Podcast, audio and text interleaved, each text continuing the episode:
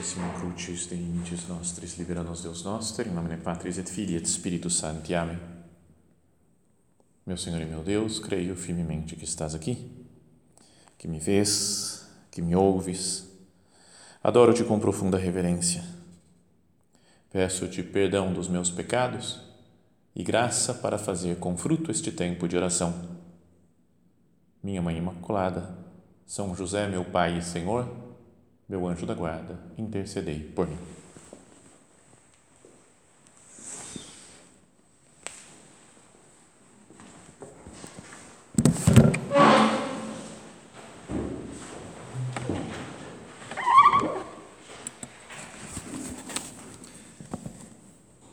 Estamos meditando sobre o Espírito Santo e tem uh, essa última meditação do nosso recolhimento tem como tema a missão apostólica nossa. E queria que nós olhássemos também sob essa perspectiva, né, que o Espírito Santo é que caminha conosco, nos move para nosso apostolado, ele aproxima as pessoas de Deus, ele que toca nas almas, que conversa, com, converte as almas, que faz com que as pessoas né, cresçam. Então, queria que nós olhássemos né, para para, para a nossa vida apostólica, para a missão que nós recebemos de Deus, acompanhando como foi a vida apostólica né, dos primeiros apóstolos de Nosso Senhor, especialmente o que se conta no livro dos Atos dos Apóstolos. Bem no começo, tem ah, uma conversa né, de Jesus com os discípulos antes dele subir aos céus, né, e então, primeiro perguntam para ele, né, é, é agora que vais manifestar-te a Israel? Enfim, chegou o momento, então, mesmo depois de ter morrido, ressuscitado, né, alguns ainda tinham, mesmo dentro dos, dos primeiros seguidores de Cristo, talvez ainda aquela ideia de um poder terreno. E Jesus fala: não vos cabe conhecer né, os tempos, os lugares, as coisas que Deus tem preparado, né, o que é o plano de Deus. Isso até, só essa frase aqui, antes de entrarmos no tema da nossa meditação mesmo, nos faz pensar um pouco. Né? Não vos cabe conhecer. Tem coisas que a gente não tem que saber. Né? Às vezes a gente quer explicação para tudo. Por que, que isso é assim? Por que, que a outra coisa é desse jeito? O que, que aconteceu aqui? O que aconteceu ali? Talvez tem coisas né, que não é, não cabe a nós conhecer. Então, e depois disso, logo depois de Jesus falar essa frase, ele diz aqui, eu queria que introduzisse a nossa meditação, que é recebereis o poder do Espírito Santo. Ele fala né, que vai vir o Espírito Santo, que descerá sobre vós para serdes minhas testemunhas em Jerusalém, por toda a Judéia e a Samaria e até os confins da terra. Olha só, recebereis o Espírito Santo que virá sobre vós para seres testemunhas minhas né, de Jerusalém, Samaria, em Judéia, todo, todo canto. É quase como que o objetivo né, da vinda do Espírito Santo, da presença do Espírito Santo em nós, é para que nós possamos dar testemunho, ser testemunhas de Cristo. Não é só que vai trazer uma paz, né? a gente pode pensar o Espírito Santo vem sobre nós, ele está em paz, porque ele me inunda com a sua graça. Eu, Beleza, tem essa parte também, mas aqui o que Jesus fala é o objetivo dessa inundação, dessa ebriedade, estar ébrios do Espírito Santo é dar testemunho de Cristo, fazer apostolado, ser apóstolo. E isso é no primeiro capítulo, né? bem no comecinho dos Atos dos Apóstolos. E aí a gente vai lendo a continuação e está sempre presente o Espírito Santo. No segundo capítulo é quando vem o Espírito Santo no dia de Pentecostes e aí ele já sai pregando e converte 3 mil pessoas, e depois continuam pregando, e depois se espalham pela, pela Judéia, pela Samaria, por, pelos confins da terra, e o Espírito Santo sempre acompanhava esses primeiros apóstolos, e era quem dava força para a missão apostólica que eles tinham. Vamos recordar algumas passagens só, só para a gente, não sei, para olhar o que acontecia com os primeiros cristãos e ver se não deve acontecer conosco também. Primeiro, fala que tinham ido muitas pessoas, alguns judeus tinham ido para lá, para Antioquia. E Antioquia era uma cidade central lá para o Império Romano, acho que era a terceira maior cidade de todo o Império Romano.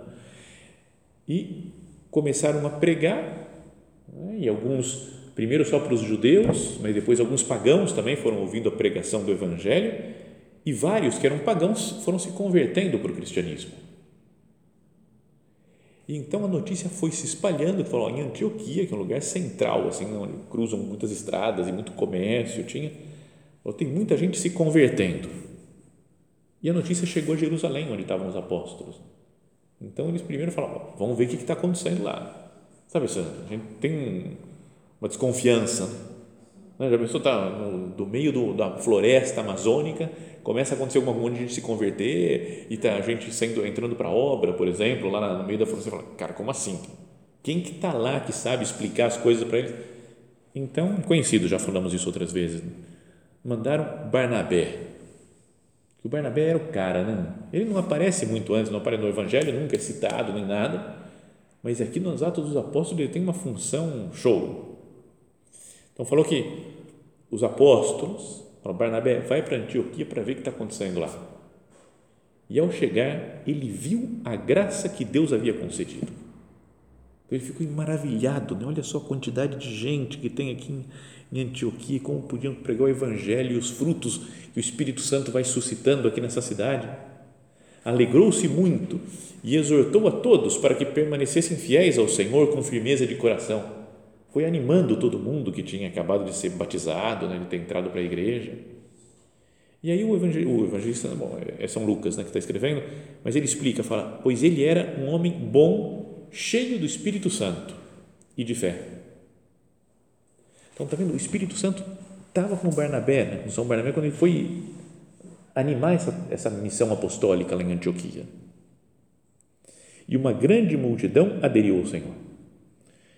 E aí, o versículo seguinte descreve o que acho, já falei outras vezes também, mas acho que a grande, a grande atitude apostólica da história da igreja.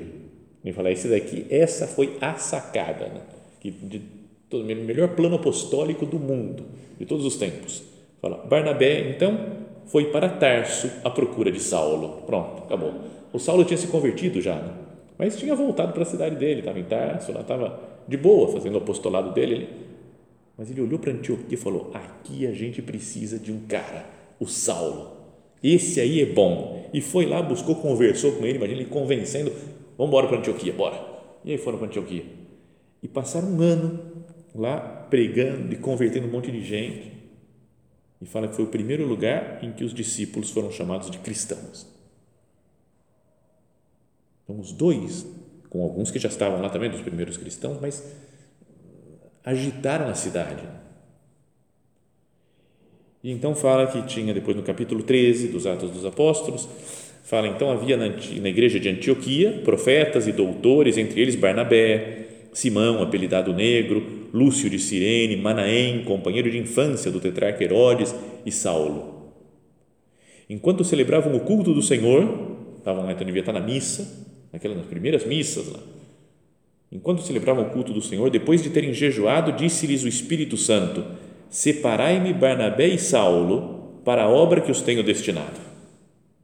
Então ele tem uma inspiração do Espírito Santo, falou: agora eu quero desses daqui, vocês continuam pregando aqui em Antioquia. Agora eu quero Barnabé e Saulo para outro lugar que eu vou mandar eles. E assim começaram né, as, as, as viagens missionárias. Então saíram os dois, né, junto com São Marcos. Então, é um time bom, né, os três santos, assim, São Barnabé, São Paulo e São Marcos. Foram indo para vários lugares, pegaram barco, foram para a ilha de Chipre, né, depois foram, voltaram depois para a terra firme. Lá, então, era, sabe, de pregação, de andar de um lado para o outro e convertendo gente numa cidade, noutra. Então, chegaram em Perge, uma cidade ali já do litoral, e fala que naquele momento Marcos os abandonou e voltou para para Jerusalém, acho que foi que ele voltou e falou: acabou, cansei desse negócio. E o São Paulo ficou mordido, né? a gente sabe disso, ele ficou queimado com São Marcos. Então, daí eles foram para Antioquia da Pisídia, outra Antioquia, começaram a pregar, converteram um monte de gente e foram perseguidos. Depois foram, tiveram que fugir para Icônio. Depois em Icônio pregaram e começou outra perseguição né? e eles fugiram outra vez. Foram para Listra, pregaram, converteram um monte de gente. O pessoal veio de, de Antioquia da Pisídia, de Icônio, veio vindo todo mundo perseguindo os, os apóstolos. Foi apedrejado, São Paulo quase morreu. Depois fugiu para Derbe, outra cidade. E depois fala assim os Atos dos Apóstolos: depois de ter pregado o Evangelho à cidade de Derbe, onde ganharam muitos discípulos, voltaram para Listra, Icônio e Antioquia da Pisídia. Voltaram para os mesmos lugares onde estavam sendo perseguidos. E confirmavam as almas dos discípulos e exortavam-nos a perseverar na fé, dizendo que é necessário entrarmos no reino de Deus por muitas tribulações. Então, olha, pensa nessas coisas, né? em como eles enfrentavam cansaço, enfrentavam oposição de, tantas, de tanta gente, mas se viravam para pregar a palavra de Deus. Convertiam um monte de gente, outros ficavam bravos, queriam matá-los. Mas aí São Paulo fala: é necessário entrarmos no reino de Deus por meio de muitas tribulações. Nós temos tribulações na nossa vida do dia a dia, na nossa missão apostólica. Será que não é necessário fazer isso? Passar por isso? Lembra quando os discípulos de Emaús né, reclamaram que Jesus tinha morrido, né? a gente achava que era ele que ia salvar Israel. E Jesus explica, fala, não é necessário que Cristo padecesse todas essas coisas e assim entrasse no seu, no seu reino?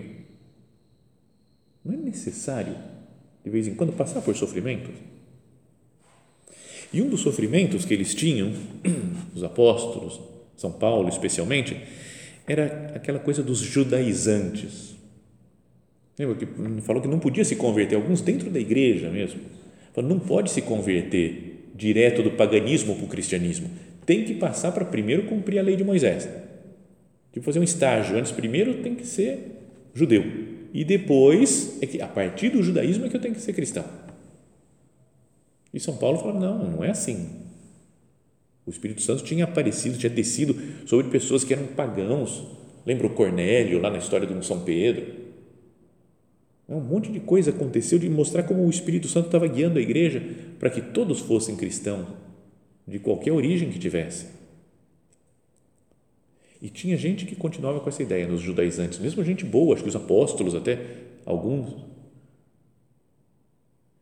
Então, não é verdade que de vez em quando tem, dentro da igreja mesmo, dentro da obra, modos de ver diferentes? Não, não pode ser, como é que essa pessoa pensa assim? E, essa, e a gente gasta, às vezes, energia nesses debates, em discussão, mas é o normal da igreja. O São Paulo teve que discutir com os outros, né? fizeram até o primeiro concílio da história, o concílio de Jerusalém, para decidir isso daqui. Tem rolo, mas tem o Espírito Santo junto. Não é? A gente pensa, não, o Espírito Santo está sobre mim, então agora é só paz e alegria. Não é, tem, tem rolo na vida. Vamos entrar no reino dos céus através por meio de muitas tribulações. Depois tem a, a segunda viagem, depois que eles voltam dessa primeira, tem o concílio de Jerusalém, vai de novo depois para outra viagem Paulo e Barnabé, mas tem aquele rolo, né? quando eles estão combinando a viagem, o Barnabé fala, quero que o Marcos vá junto. E São Paulo fala, nem a pau, esse, esse não vai. Não, porque o cara é bom, não é nada, moleque, deixou a gente, abandonou a gente na outra viagem. Né? Então, debates entre os dois, que os dois, Paulo e Barnabé, super mega santos, os dois, brigarem entre eles, não, não, então vamos fazer o seguinte, vai cada um para o seu lado. Você vai fazer apostolado para um lado, eu vou fazer para o outro, e aí toca a vida em frente. E o Barnabé foi com Marcos e o São Paulo foi com o Silas. Depois, no meio da viagem, encontrou Timóteo, Lucas, ainda outros caras né, para a sua viagem apostólica. Mas não é legal isso daqui, né? Que tenha, que tenha discussões, que tenha problemas, modos de ver a fé diferente né, dos judaizantes, entendimento de organização apostólica diferente entre Paulo e Barnabé as misérias, como de Marcos, que abandonou eles. Mas o apostolado continua sendo feito. o Evangelho continua sendo pregado. Falando, tá bom, não nos entendemos nisso, mas vamos continuar pregando o Evangelho. Eu acho super legal nessa história, quando fala o Papa Bento XVI, numa audiência daquela quarta-feira, ele falou assim: os dois, Paulo e Barnabé, enfrentaram-se ao início da segunda viagem missionária, porque Barnabé queria ir recolher como companheiro João Marcos, enquanto Paulo não queria, dado que o jovem se havia separado deles durante a viagem precedente. E aí o Papa tira como conclusão assim: portanto, também entre os santos se dão contrastes, discórdias, controvérsias. E isso é para mim muito consolador, pois vemos que os santos não caíram do céu. São homens como nós, com problemas complicados. A santidade não consiste em não se equivocar ou não pecar nunca. A santidade cresce com a capacidade de conversão, de arrependimento, de disponibilidade para voltar a começar e, sobretudo, com a capacidade de reconciliação e de perdão. E deste modo, Paulo, que havia sido mais duro e amargo com Marcos, ao final volta a se encontrar com ele. Nas últimas cartas de São Paulo, a Filemon e na segunda carta a Timóteo, Marcos aparece precisamente como meu colaborador. Já fizeram as pazes depois. Ficou sendo colaborador de São Paulo nas viagens apostólicas. O que nos torna santos não é o fato de não termos errado, mas a capacidade de perdão e reconciliação. Nessa, nessa capacidade de perdão, de reconciliação, a gente vê a atuação do Espírito Santo, que vai transformando a igreja. Então, existem problemas, é através de muitas tribulações que vamos entrar no reino dos céus Existem problemas interiores dentro da igreja, né, os judaizantes, essa discussão entre Paulo, Barnabé, Marcos. Problemas exteriores, né, a perseguição que eles sofriam, uma, uma quantidade enorme de, de dificuldades que foram encontrando no meio do caminho, mas nada os fazia parar, porque o nome de Jesus Cristo tinha que ser anunciado, o Evangelho do Senhor tinha que ser anunciado. Ai de mim se não evangelizar, vai falar São Paulo. Então, não nos faz pensar isso. Senhor, perdão pelas vezes que eu parei ou que diminuí o ritmo apostólico, o ritmo de evangelização. Por alguns problemas, por chateações, por dificuldades minhas, dificuldades dos outros, por problemas de relacionamento com uma pessoa ou outra que nós voltemos a olhar para como o Espírito Santo atua. Na, na, descrição, na descrição do livro dos Atos dos Apóstolos, que acho até uma coisa legal, experiência legal quando vocês tiverem tempo, né? Ler inteiro o livro, direto. Começa e vai. É legal, é super emocionante o negócio. Os milagres que o Espírito Santo vai fazendo através deles. Uma quantidade enorme de milagres, de curas que os apóstolos fazem. A presença contínua do Espírito Santo, com sinais, terremotos de vez em quando aparecem, dons de línguas. É Ele que determina onde eles têm que ir, os apóstolos. Lembra aquilo que nós falávamos já em outra meditação hoje mesmo? Eles, atravessando em seguida a Frígia e a província da Galácia, foram impedidos pelo Espírito Santo de anunciar a palavra de Deus na Ásia. Ao chegarem aos confins da Mísia, tensionavam seguir para a Bitínia, mas o Espírito de Jesus não permitiu. E depois desceram a Troade e Paulo teve uma visão, um macedônio em pé, que falou: vem, vem para a Macedônia para nos ajudar. Então, é o Espírito Santo que vai guiando a igreja em cada página da, do livro dos Atos dos Apóstolos aparece o Espírito Santo. Nosso padre falava mesmo essa expressão que outros já usaram também, que é como se fosse o Evangelho do Espírito Santo. Até como curiosidade, procura lá no, numa Bíblia qualquer, na internet ou no Google, e coloca lá Espírito Santo nos Atos dos Apóstolos. Mas aparece um monte de vezes Primeiro capítulo, segundo capítulo, terceiro, acho que todos os capítulos, pelo menos, está falando o Espírito Santo fez isso, o Espírito Santo fez aquilo, o Espírito Santo inspirou, o Espírito Santo iluminou, o Espírito Santo empurrou. Eu estou deixando que o Espírito Santo trabalhe em mim também, que atue na minha missão apostólica. Porque isso é Pode acontecer, né, de alguma época, a gente, não sei, deixar o apostolado mesmo como uma das coisas né, que a gente tem que fazer. Quase na prática, não muito essencial não, tudo bem, estou rezando por todo mundo, rezo pelo mundo inteiro. Sim, mas o que eu tenho feito? Pensa em Jesus subindo aos céus e falando no Evangelho de São Mateus: Ide, pois, fazer discípulos entre todas as nações, batizando-os em nome do Pai e do Filho e do Espírito Santo, ensinai-lhes a observar tudo o que vos tenho ordenado. Eis que estou convosco todos os dias até o fim dos tempos. Então, Jesus, quando está subindo ao céu, e deve falar coisa, das coisas mais importantes, né? Como estou indo embora, não vai esquecer disso. Ó. Em resumo, ó, de tudo que eu falei para vocês, não esqueçam. O que vocês têm que fazer é pregar o Evangelho. E de fazer discípulos meus todas as nações, batizando-os em nome do Pai, do Filho e do Espírito Santo, ensinando a observar tudo o que eu vos mandei e Jesus fala: Eis que estarei convosco todos os dias. É como que o Espírito Santo é a prova né, de que Jesus continua conosco, que o Pai, o Filho e o Espírito Santo habitam na nossa alma em graça. E com essa força é que a gente faz apostolado, com essa força que a gente prega o Evangelho para as outras pessoas. É uma força tremenda, né, que no Evangelho de São Marcos fala talvez de uma maneira mais clara ainda. Né? Jesus subindo aos céus disse: Ide pelo mundo inteiro e anunciai a boa nova a toda criatura. Quem crer e for batizado será salvo, quem não crer será condenado. Eis os sinais que acompanharão aqueles que crerem. Expulsarão demônios em meu nome, falarão novas línguas. Se pegarem serpentes e beberem veneno mortal, não lhes fará mal algum. E quando impuserem as mãos sobre os doentes, estes ficarão curados. É? Isso daqui aconteceu, algumas dessas coisas aconteceram de fato né? na, na vida dos primeiros cristãos.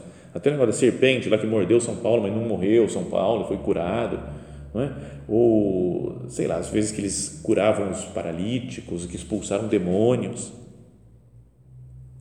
Aconteceu historicamente, fisicamente, mas mesmo que agora seja só num, num sentido espiritual, é Jesus que continua trabalhando conosco, nos dá uma força de vencer qualquer problema?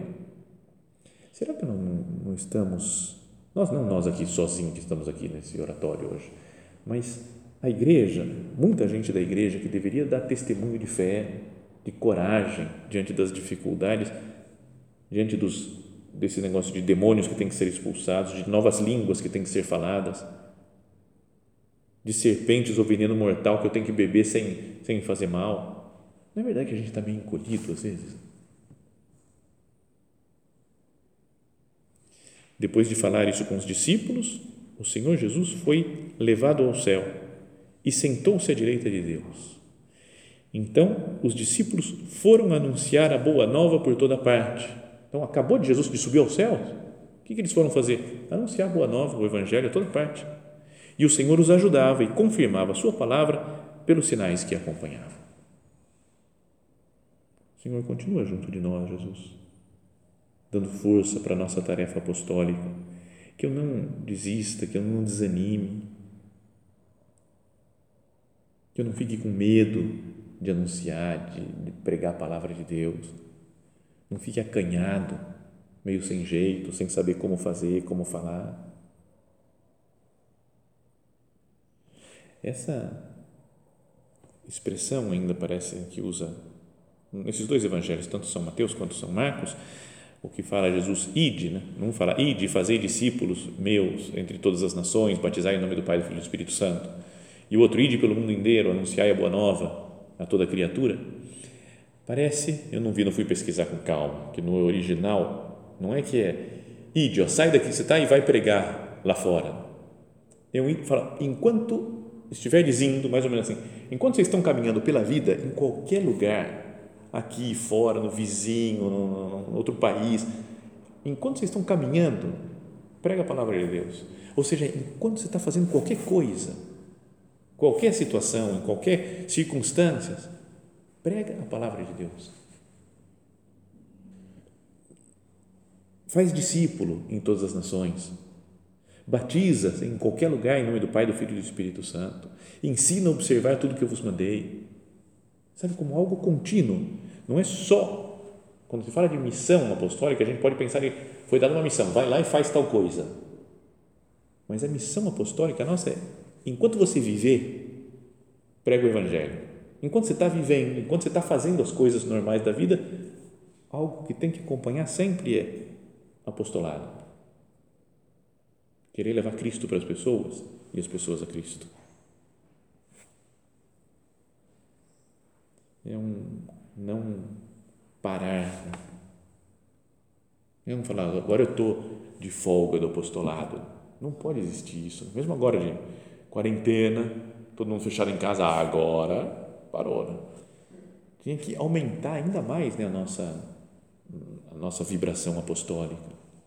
Ouvimos até esses dias na leitura da, da missa, na primeira leitura, que falava dos Atos dos Apóstolos, que começou uma perseguição em Jerusalém, então eles tiveram que fugir e foram pregar pelas nas cidades vizinhas, para outros lugares, outras regiões, até usando uma perseguição, um novo jeito de pregar o Evangelho em outros lugares. É? A gente também, um novo jeito de pregar o Evangelho, quando faz por internet, faz sei que falar uma pessoa que a gente não conseguia ver faz tempo Anunciar o Evangelho, fala São Paulo, não é glória para mim, é uma obrigação que se me impõe. É uma obrigação. E ai de mim se eu não evangelizar. Ai de mim se eu não anuncio o Evangelho. Então, na minha vida isso está presente. Isso que os apóstolos, os primeiros cristãos, tinham muito claro, quase como que eu vivo para anunciar o Evangelho. Eu vivo para pregar Cristo. Não pode diminuir o nosso ardor missionário, não? Mesmo que tenham passado dois mil anos desses acontecimentos, o Cristo é o mesmo, vivo, ressuscitado. O Espírito Santo é o mesmo que nos dá força. Senhor, que eu não, não desanime, que eu não diminua o meu ritmo apostólico, que eu seja consciente desse mandato de Cristo antes de subir ao céu. E antes de subir, de falar isso tudo, ele também fala: E recebereis o Espírito Santo que virá sobre vós, recebereis o poder do Espírito Santo, para seres minhas testemunhas em todas as partes, né, até os confins da terra. Então, viver com o Espírito Santo para levar né, a palavra de Deus a todas as outras pessoas. Chegou a hora de terminar a nossa meditação e o nosso recolhimento. Que Maria Santíssima, esposa de Deus Espírito Santo, nos ajude em tudo que nós falamos nesses, nessas meditações do recolhimento. Nos ajude a ouvir mais o seu esposo, o Espírito Santo. Nos ajude a união entre nós, de viver por ter o mesmo Espírito, todos com muita caridade ia ser pessoas tremendamente apostólicas, né? com o Espírito Santo que foi é, fortalecendo, iluminando, guiando os primeiros cristãos, que pela intercessão de Nossa Senhora também o Espírito Santo nos guie na nossa missão apostólica.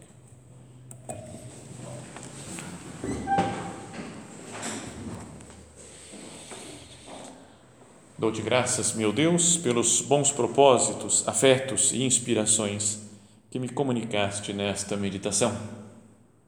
Peço-te ajuda para os pôr em prática. Minha Mãe Imaculada, São José, meu Pai e Senhor, meu anjo da guarda, intercedei por mim.